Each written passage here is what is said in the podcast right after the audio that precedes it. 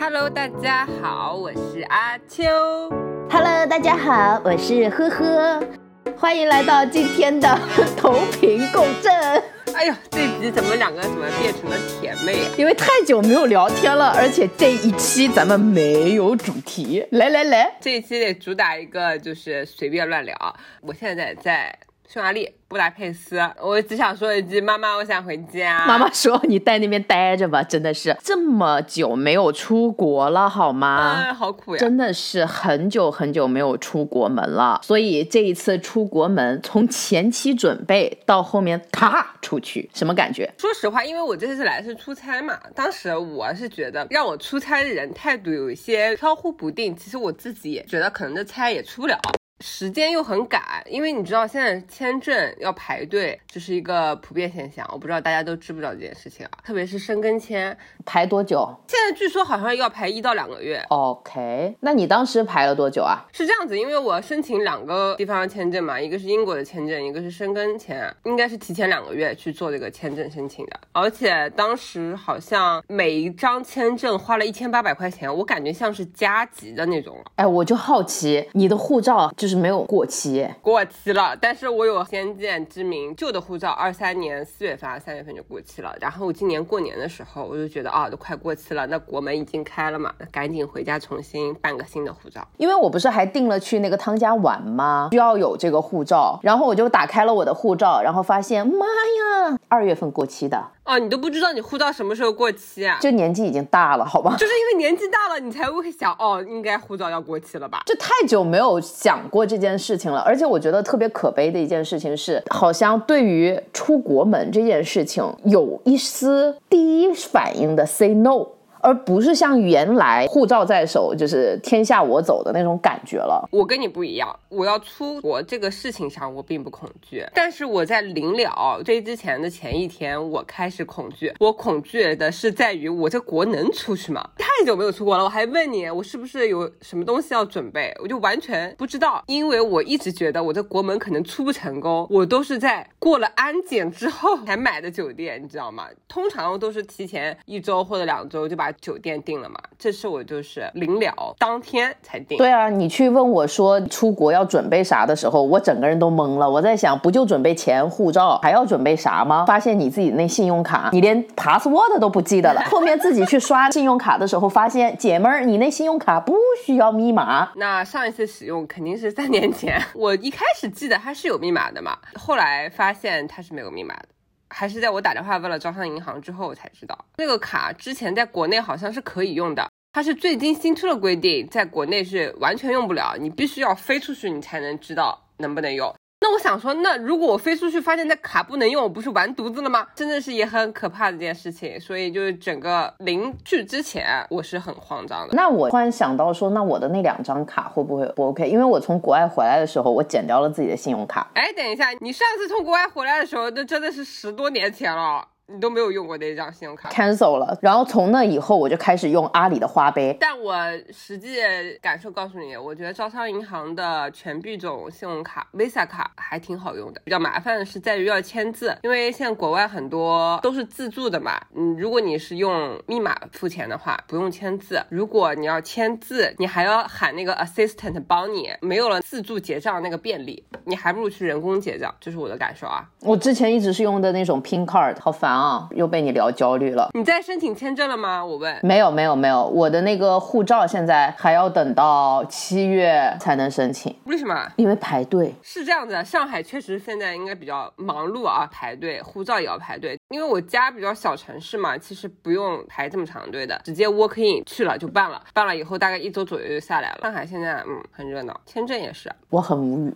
就这样吧。你打算什么时候出国啊？我打算十月份汤家呀，那你出差嘞？也有可能能是十月份啊，两个有可能会尬到啊，或者说大不了就不出差啦。出差是小事，出去玩是大事。嗯，是。那我跟大家分享一下办签证的一个过程啊。其实因为我花了一千八，很贵，所以整个流程还是比较顺利的。英国呢，它现在好像给签证会比较大方一点。我拿的是两年多次，但我办的是商务签嘛。后来我有个朋友，他办的是旅游签证，他拿到了也是两年多次，嗯，比较大方的。那申根签，因为申根签涉及到很多国家，我办的是匈牙利，非常抠门，就给了我九天，我出差八天，也就是说我这个飞机啊都不能改签，不然凉凉。也不会凉凉吧？他会把你遣返回国，你回去他一定会让你回去的，他不会让你留在那边。那我机票是不是就不用钱了？返程机票？哎，也有可以的哦，你就往那儿一坐，啊，妈妈送我回家这种。我靠！我跟你说，而且他给我的签证从六月二十二号开始，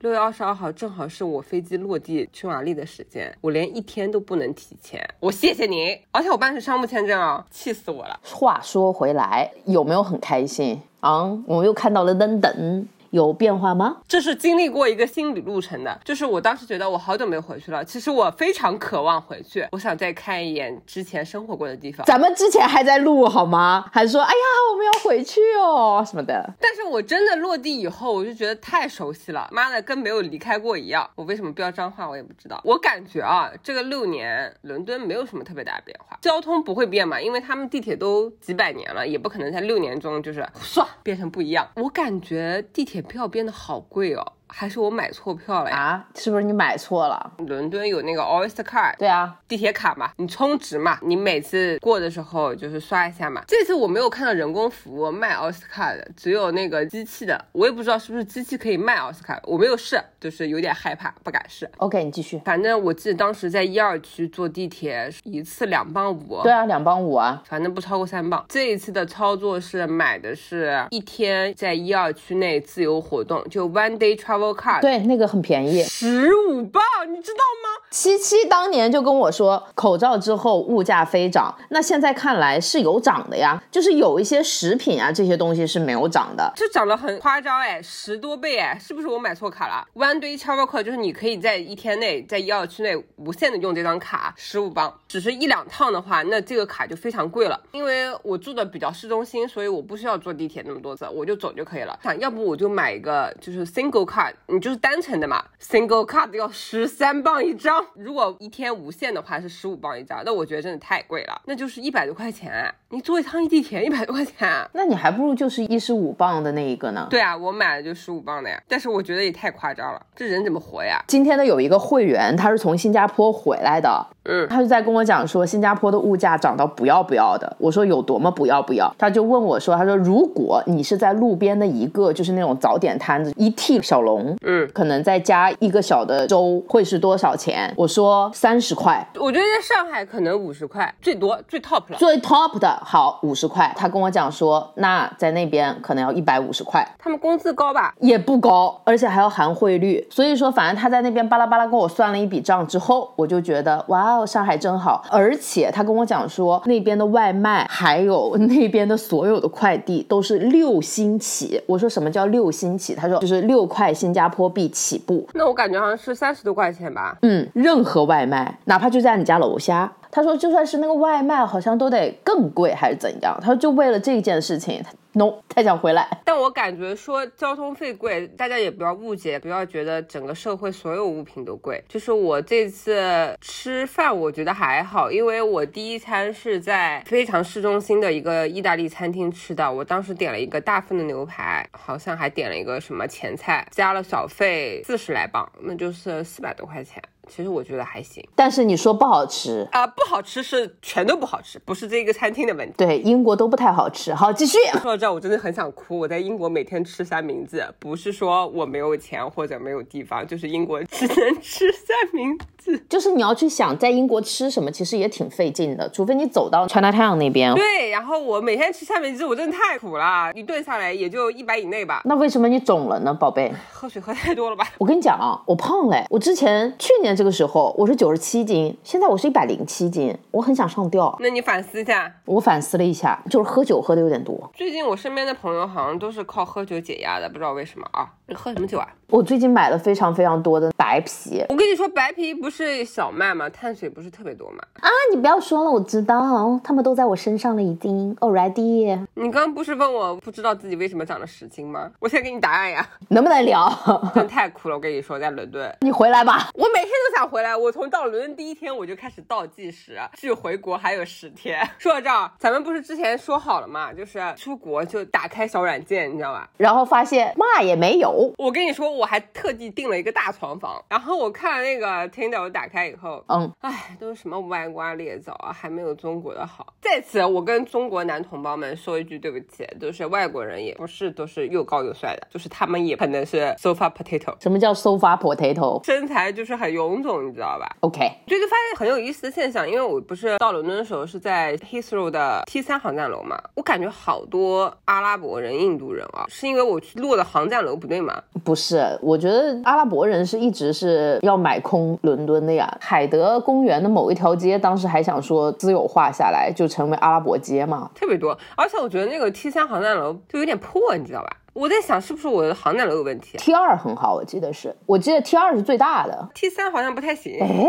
也不是吧？T 三是最年轻的那个吧？不知道，反正我看不出来很年轻啊，我觉得很破。脑海中飘了三个字：劈叉子。或者可能是因为中国发展太好了，我觉得其实有的时候外面其实没有太大的变化，而中国变化的速度挺快的。是的，是的，不是刚刚跟你说，我感觉伦敦这六年来没有什么变化嘛？但其实是有一些些变化，比如说之前我们的 Oxford Circus，嗯，Piccadilly Circus，Virgin Street。嗯，街道好像变得宽了，感觉会有一些不一样，比较新。但是沿街那些商场呀、牌子呀，没有什么变化。而且有些牌子可能在中国是活不下去的，包括 Selfish，就里面也没有什么新的牌子啊，就还是那样，就还是那样。你记得 Selfish 第一层是卖一些包的奢侈品吗？对。第二层是男装，第三层有一个专门的什么 Shoes Heaven，都是卖鞋子的。对。装潢陈列几乎没有任何变化，还是那些牌子。哦，这么好。的吗？啊，不是，你是个年轻人嘛，你喜欢日新月异的这种变化的生活嘛？那我是个老年人，然后那个地方 lock 了我自己年轻时候最好的记忆，所以我听到那边没有变化的时候，我就会很感慨。就有一个东西就叫物是人非，所以我感慨啊，老娘要回去看看。我现在有点跟以前有点不同，我以前就喜欢新事物，我现在比较习惯去 repeat 一些旧的事物，因为我觉得比较舒适。但是我这次来伦敦发现没有什么变化，感觉有点。无聊，你知道吧？主要是没有男人，没有像你以为的那样有很多金毛帅哥，对吧？其他的一些事物也没有让我觉得有什么，因为你的物欲低了。小时候的话，其实很想要买买买，或者看一些这种东西就会有感触。现在我们的物欲可能都低了很多吧？对我当时进了那个商场，我心里就想，老子现在要痛痛快快的 shopping 一把。以前小的时候没钱，就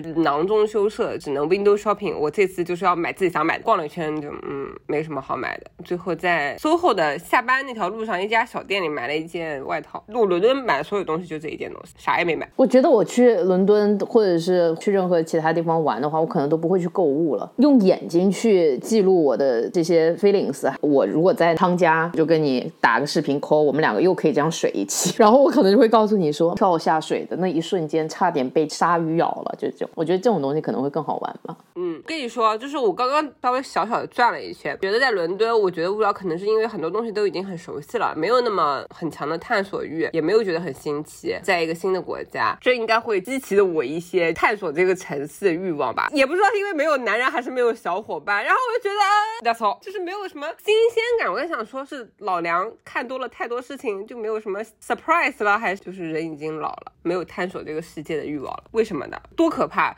如果要不是这里没有外卖，我就点外卖进酒店了。我今天都不会。出去，我好想念饿了么。我跟你说，我前两天不是在伦敦的时候嘛，在给听的一个机会，再给当地男生一个机会。老子这么想，但是我手机搜的是饿了么，你可能真的是饿了么。被我打断了吗？你要说什么呀？我就是想跟你 update 这个事情，你打断我的那个 timing 很好，我想起来不对，我好像跟你讲了，就因为我喝多了，然后就买了一辆阿秋给我种草的车，跟他的那辆车长得一模一样，只有颜色不一样，所以我们俩可以一起骑出去。什么颜色啊？亮紫色，然后它是黑化的，其他地方全是黑的。嗯，你喜欢就好。好的呀，我们回去骑车吧。我观察到一个比较有趣的现象，因为我一直觉得咖啡不是西方来的东西嘛，嗯，上海有点 spoil us 了，就是你走两步就有个咖啡馆，每个咖啡馆可能都有些不一样，店面也不一样，logo 也不一样，还有一些新的口味。基本上下楼或者公司旁边就有一个小咖啡馆吧。嗯，但是我这次不仅是在伦敦啊，我现在布达佩斯，我觉得那些其实路边上没有那么多咖啡，就你走在路上，大家喝的还都是星巴克呀。应该这样讲吧，我觉得可能是因为我们有一阵子受韩国影响太大。你去过韩国吗？我去过，就韩国那边真的是 spoiled，他们已经把美式当成水喝了，好吗？在咖啡的各种玩法上，我觉得是韩国先玩坏的，传播过来的，我感觉是。是吧？因为我这次去英国，大的咖啡馆就是那几个星巴克、Costa、Neo 之类的嘛，还有就比如说路边的那些餐厅，你当然可以点咖啡，就没有像上海那种法租界啊，就是每走两步。一百米都有个小的咖啡馆，而且每个咖啡馆装修都不一样，就是很韩式啊！你自己去韩国看一下，韩国不就是这样子？哦，是啊，看腾讯会议怎么现在要交钱增加会议时长了？看来经济确实不太好。不，就是所有免费的东西现在都开始收费了，所以天下没有不要钱的午餐。好吧，我们继续吧，聊个咖啡，一个小小的发现一些不一样的地方。那你觉得现在，如果说你这次回来以后，你不是一直跟我讲说你还想去法国一趟吗？那你打算什么时候再去法国一趟？明年吧。啊，你不打算今年再出去了吗？你要再办一次申根签很麻烦哎。你是因为签证的原因吗？还是因为你向外拓展的这个经历，让你觉得外面其实也没有那么好玩？有可能。一开始可能我们憋坏了，总觉得向外张望，然后向外去浪这件事情，还跟小时候心态是一样的。等到我们自己真的有了经济实力啊，有了时间呐，然后去外面再去浪的时候，好像发现，嗯。也就这样，对，而且我感觉也是因为我就可能年纪大了啊，生活非常的规律，你知道吧？每天上班、健身、叫外卖，这是一个 routine 嘛。现在突然好像跟我的以前的生活习惯不一样，我还叫不到外卖，我还要就走到外面去吃饭，我真的好累哦。真的是够了。我不是一开始在英国没有吃甜品嘛，一直没有吃甜品，都吃三明治。我那天想，嗯，我好像很久没有吃英国的甜品了，我就在超市买了一块威化，你知道吧？那我觉得威化应该还好吧，就是你能甜到哪里去？甜死你啊！就甜到哪里去啊？当一个小零食嘛，在上班的时候下午茶开始吃，我的妈呀，差点送走我。我们这边威化啊就有点像饼干比较多，然后中间夹了一些什么奶油啊，嗯嗯，轻轻的。它包的那个奶油那个糖包的好厚啊，你可以感到每一层都要腻出来了。那你没就着咖啡把它吃了吗？你别说，我跟你说，我手边根本没有咖啡，因为我发现在英国买咖啡不是那么特别容易的事情。我不想喝星巴克，你就是要到处找买咖啡的店，你知道吧？超市又没有卖，就是热美式的。嗯，中国现在上海全家都有美式啊。中国真的是哪里都有美式，都有咖啡。是呀，所以反而我来欧洲这边喝咖啡的频率反而降低了，好像没有很怀念了，顿时。我跟你说，每个人感受是不一样的，也有可能我这次一个人出来，而且还是出差，就没有是那种每天玩的很开心的旅程，你知道吧？可能就是心态的一些转变吧，就是很多事情以前觉得兴奋的事情，可能就是会不兴奋，对吧？嗯，哎，那最近还有什么好玩的事情啊？可见听众朋友们，我们的生活是多么无聊呀！对我发现匈牙利这边他们日常出行啊，他们不是共享单车很有趣啊，他们是那个滑板车。电动滑板车那个东西不是不安全的吗？那他们还挺流行的，在这里就是大家出行的话都用那个电动滑板车。那是不是会戴那个安全帽？很多人戴，但是也不是说必须要戴的。我感觉说到这里，我有个事情要告诉你。您说，我给你买一个安全帽。你就是我，因为买了这个帽子，去买了一辆车。我因为买了这辆车，我还买了这个包。这就是那个什么消费陷阱。我跟你说，心理学有个名词叫什么来的？鸟笼效应。鸟笼效。我觉得你在骂街。心理学家是这么说的，好像是有一个朋友送了一个人一个鸟笼，放在他家里，就是一个笼子而已。放在家里以后，他觉得这个笼子怎么能空着呢？那一定要买个鸟呀。然后他去买了个鸟。买了个鸟以后，他觉得，嗯，这个鸟好像配。一些什么家具啊什么的，他就买了很多家具，然后就钱包就空了，就空了啊！就是因为这个这个头盔，我买了一辆自行车，我的另外外一个朋友买了一个小牛电动自行车，他比我亏得多。哎，那你为什么要买头盔呢？你买头盔的原因是什么它呢？长得什么出发你买了头盔呢？你也可以一边走路一边戴着头盔呀、那为什么呢？你为什么会买这个头盔？当时他们都在说，哇，这个头盔好酷啊！然后我觉得酷的东西我也要，然后我就我也不知道为什么我就买了。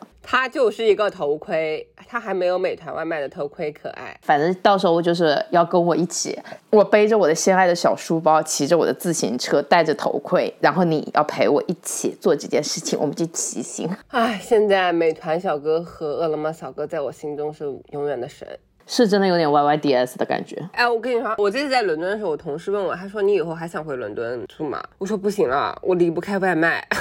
他们懂外卖是什么吗？哦、t a k e away，yes。他们懂，他们其实有的。但那个巨慢，你知道为什么慢吗？因为我发现英国的外卖小哥他们都是骑自行车送外卖的，他们没有一个东西叫电动车吗？没有。我觉得好累啊！我刚刚在路上看布达佩斯，也有很多人是骑自行车送外卖的，偶尔会有一些人用一些电动的交通工具送啊，但是自行车比较多。我在英国没有用外卖这个，但我同事跟我说，英国的外卖其实还蛮贵的，那我可以理解，因为可能人工运输费比较贵吧。我尝试在匈牙利的时候下了几个外卖软件，一共有两个嘛，一个叫 Fan Panda，嗯，一个叫什么 What。就两个小软件，一个小软件我注册成功了，他跟我说我附近没有送外卖的店，我住在市中心哦，我又下了另外一个小软件，你要注册用户，他要给你手机号码发验证码的嘛，然后那个验证码一直都没有发过来，也没成功，我就只能被迫下楼去吃饭了。你试过在那个英国伦敦，其实可以用那个大众点评的吗？大众点评可以叫外卖吗？现在可以吗？大众点评在匈牙利 work 吧？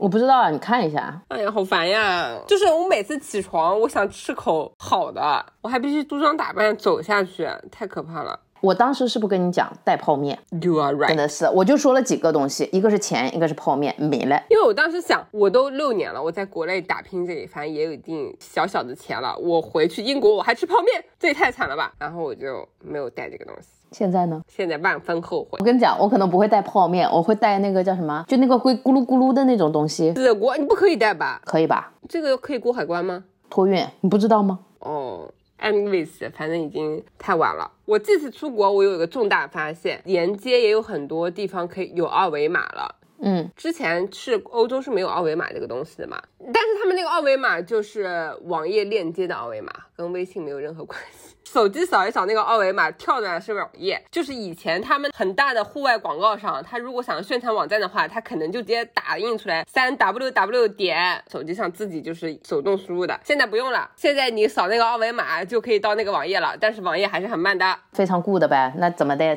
下次我去了的时候，我找他呗。你扫扫试试看。英国现在可以用 Apple Pay 和 Google Pay，可能会比较方便一点。但你那个 Apple Pay 绑定的话，一定要用你的外国卡绑定。我试过，你是中国的苹果 ID，你能绑的只能是 Union Pay，which doesn't work in UK or other country 啊。你为什么突然跟我讲 English 啊我不知道，如果你要在外国用你的卡，你只能绑 Visa 卡和？Mastercard，对，你要绑 Master 卡。反正外国人来中国生活就是很麻烦，中国人去外国生活也很麻烦，就是想死。顿时阿秋的脸变得不高兴了，因为他自己讲着讲着把自己绕进去了，然后就觉得好烦呀。我这次出来还换了很多现金嘛，后来发现也没啥用，大家都开始用卡了嘛，都不太接受现金了。哦，是吗？好的，那我不换了。那你还是换一点吧，以防万一好了。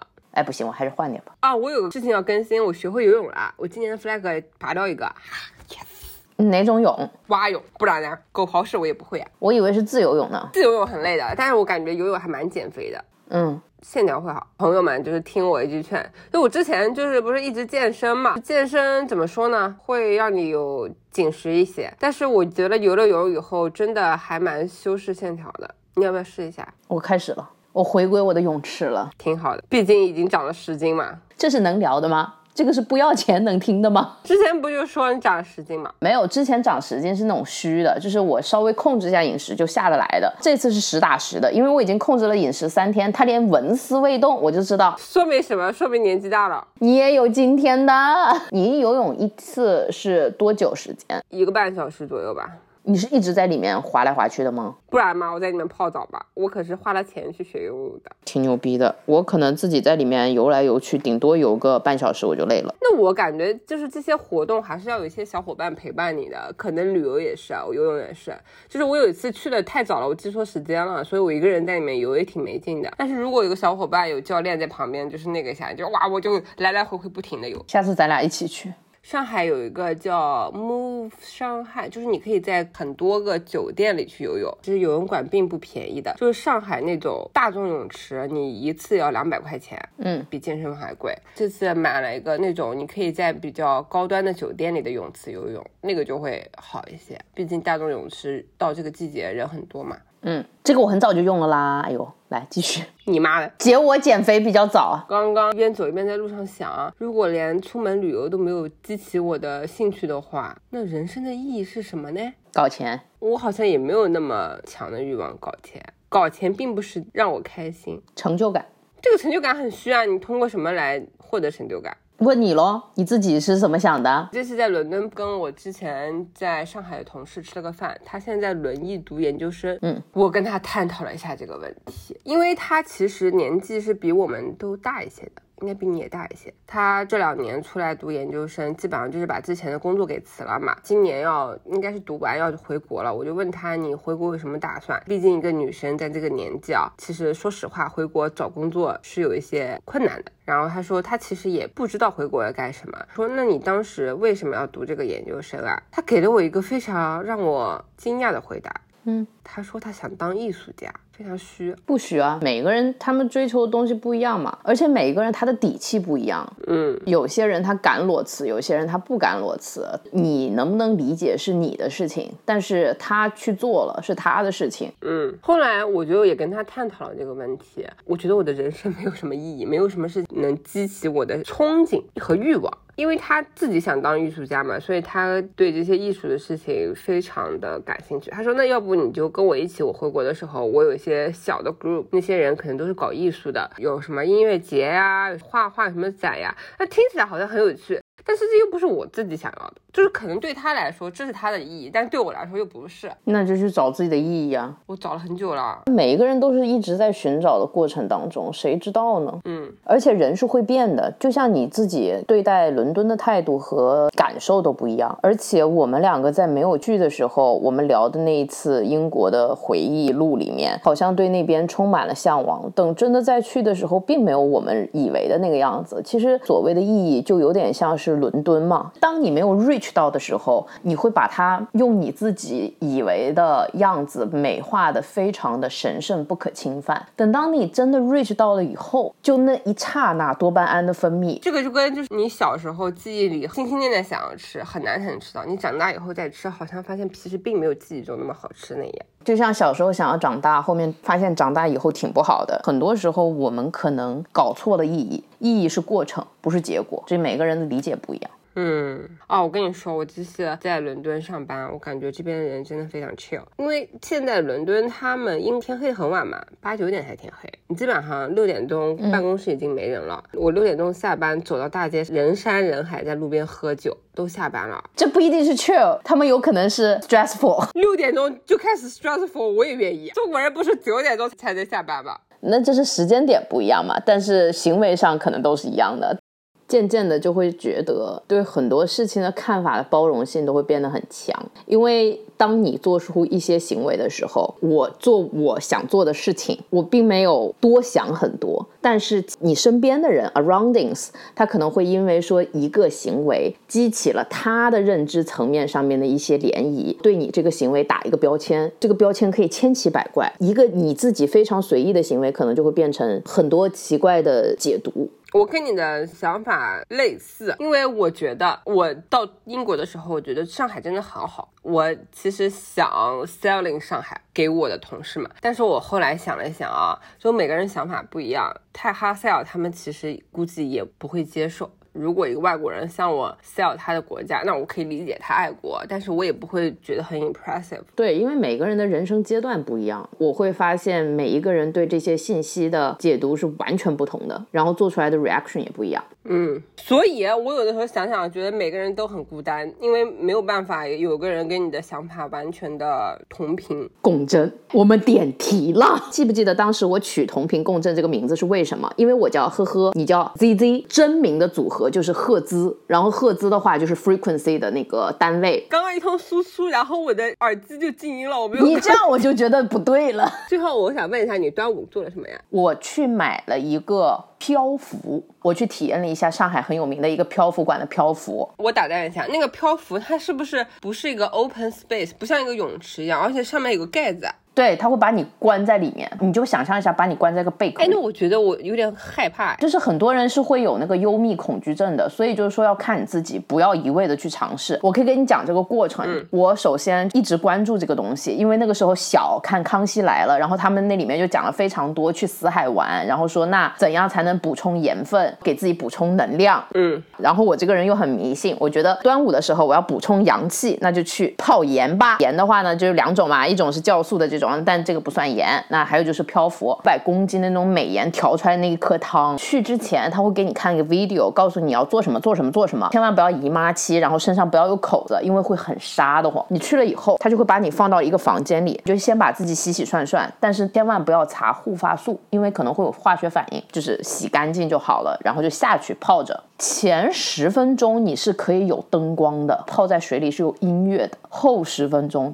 灯光熄掉，音乐停掉。我的感觉就是前面十几分钟有灯的时候就很亮，我就直接关灯了。嗯，暗黑一片，你就感觉自己在一个山洞里面，或者躺在棺材里面，就那种感觉。呼吸的那种空气都是非常非常湿润且带着那种盐味的。前段时间有健身比较猛，全身很酸痛，酸痛感会更强，剧痛，你又没有办法翻身，因为你是浮在水面上，非常难受。但是后面难受着难受，当你接受那个 painful，然后你就 focus 在你的呼吸上，我就过去了，你就过去，消失了意识，真 的睡着了是吧，我不知道呀，就是给我感觉就是我过去了，就有点那种灵魂出窍，然后我都能看见，就是我自己是飘在这里面的，但是我就是过去了。等我再睁眼睛的时候，一个小时就过去了，这就跟按摩一样，你就睡过去了，应该是。但是前面十五分钟的时候，真是痛到要死，你知道吗？但是第二天就是晚上回到家里的时候，我睡得跟头猪。一样，嗯，你看过那个恐怖电影吗？叫什么呢？就是一群人出去遇难了嘛，其中几个幸存者活下来了，但其实这几个人命中注定就是要挂的。你很烦，我知道你说的那个。然后他是把他关在里面，然后烤死的那个，对不对？那个是因为他去做那个美黑。对。闭嘴！那个画面一直在我脑海里，所以我一直不敢尝试这些密闭的，然后带一些灯光的那些东西，很吓人。那个灯光可以关掉。你以后还敢去？敢啊！我后面还买了两次呢。真是烧钱你！没有啊，他现在打半价。以前我是真的飘不起。你开心就好。你就是真的，你去尝试一下吗？不行不行不行不行，我可以去按摩，但是我不可以做这些。尝试这件事情以后，我其实就会想去尝试一下波疗。什么叫波疗？就是你躺在那边做一下瑜伽冥想，然后他拿一个大波在你旁边咣咣敲。哦，我去我去过。我之前去跟我朋友去上海周边就远足嘛，它中间就有个这种波疗环节。当时我们是坐在外面，就不是室内啊，坐在草地上，随便找了一块草地，一群人围着一圈，他们就在那。一些声音在你耳边环绕，然后我就睡着了，我还打呼了，就是会睡着打呼。开始的时候你就会觉得这什么呀，好蠢呐，然后后面你就会过去。我的过去就是 嗯睡着了，就是那种深度睡眠是真的不一样的。你还醒着到你睡着的那个阶段，然后你的深度睡眠可能只有二十分钟，哪怕你都会感觉到非常的就是 relax 的感觉。嗯。我回上海一定要去按个摩啊！哦，我跟你讲，我囤了好几张券，我就之前在淘宝直播买的。这一期就这样了，水一期。下次我们可以想想到底还能聊点啥。上次的那个谁来找我们了吗？月杰哥，我还没看邮箱哎，不敢看。我觉得你可以看一下，现场开个盲盒。我那个朋友就是我读那个轮椅的朋友，他觉得做播客还挺有趣的，他也想来做客一次。好呀，什么时候？不知道我赶紧我跟他约一下吧。他还蛮有趣的，因为我觉得他这个人非常的艺术挂，他真的没有被一些社会上的钱呀、房子呀、感情呀所束缚住。他想出来读书就出来读书，他想干嘛对吧？而且他是那种月光族，他从来不会想这个这个东西很贵，他只是说我喜欢我就买了，基本上就是月光嘛。他又很幸运，每次他一月光的时候，一没钱的时候，私活来找他，他就又能活下来。我很难做成这种样的人生哎，我会担心你敢吗？上次跟我讲一样的话的闺蜜，我知道她们家是做房地产的。我觉得有一些的生活习惯和消费习惯是要有一定的底气才敢这样去做的，嗯，倒也是。所以我们不用去探索。好的，你这样让我想起下一期话题可以聊什么？因为我前两天刷小红书的时候刷到一个问题，说跟三观很正但城府又很深的人做朋友是什么感觉？我从来不会把这两个词放在一起，我觉得这两个词就是矛盾体。我们下次可以聊一下，好有趣。什么意思？这两个东西怎么叫 stand？你懂吗？三观正，在我看来，有的时候很道德绑架。三观正，如果是我 comment 你的话，必然是我是受益方，我说你三观正，就有点像我给你发个好人卡。我宁愿你们觉得我三观不正，我就是一个撕逼体，对我不要有任何的 expectation。觉得你这个标准太定制化了，我觉得市面上还是有一些普世的标准的来定义三观正，做事情光明正大嘛。下次聊，这期就结束了。哎，你看过那个《琅琊榜》吗？梅长苏呀，哦，我懂你的点了，就是他能看透所有人的目的，但是他可以忍住不攻击他人，是这个意思吗？我感觉是你想干这个事情，但是你还是有自己的边界感。你自己想想，是不是很 on point？这个人梅长苏跟这个人在一起，你的人生就开了挂了。这一顿大大的沉默是什么意思？我想说一段话，但是你说呀，你说呀，你说的这句话，我们就红了。我说的话永远是离经叛道的，我这种人，所以我觉得还是别说了。你有没有想过，不为小利，必有大谋？梅长苏他之所以城府深，然后让人觉得他三观正，是因为他要报抄家的这么大的一个仇，所以他不会为一些小利或者小仇而动，是因为他有一个大谋，他怕的是小不忍则乱大谋。他这个大谋也是出发的正确的呀，因为他们就是被冤枉惨死的呀。他的大谋是他小时候发生的事情嘛，他并没有太多的可操纵或者是改变的空间。所以我的意思是说，如果说从他回来报仇的这段时间，你把它定义为他不做这些报小仇、报小恨，或者是给人使绊子的这么一些事儿，叫做三观正的话，我觉得也没有吧，是因为利益不够大。下期再聊。哎呀，你搞勾搭起了我的一个深思，我觉得这个很哲学性。那你下期聊不聊嘛？聊呗，这个东西，但是我觉得会吵架。吵一吵呗。好的，收听同频共振，请去小宇宙、喜马拉雅、网易云音乐、Apple Podcast 关注我们社交媒体账号，请去小红书、微信、微博。好的，我们这期就到这了，嗯，我们下期再见吧。好，拜拜。拜拜。曾经爱上过他，曾经也同样。你说你学不会假装潇洒，却叫我别太早放弃他。把过去全说成一段神话，然后笑彼此一样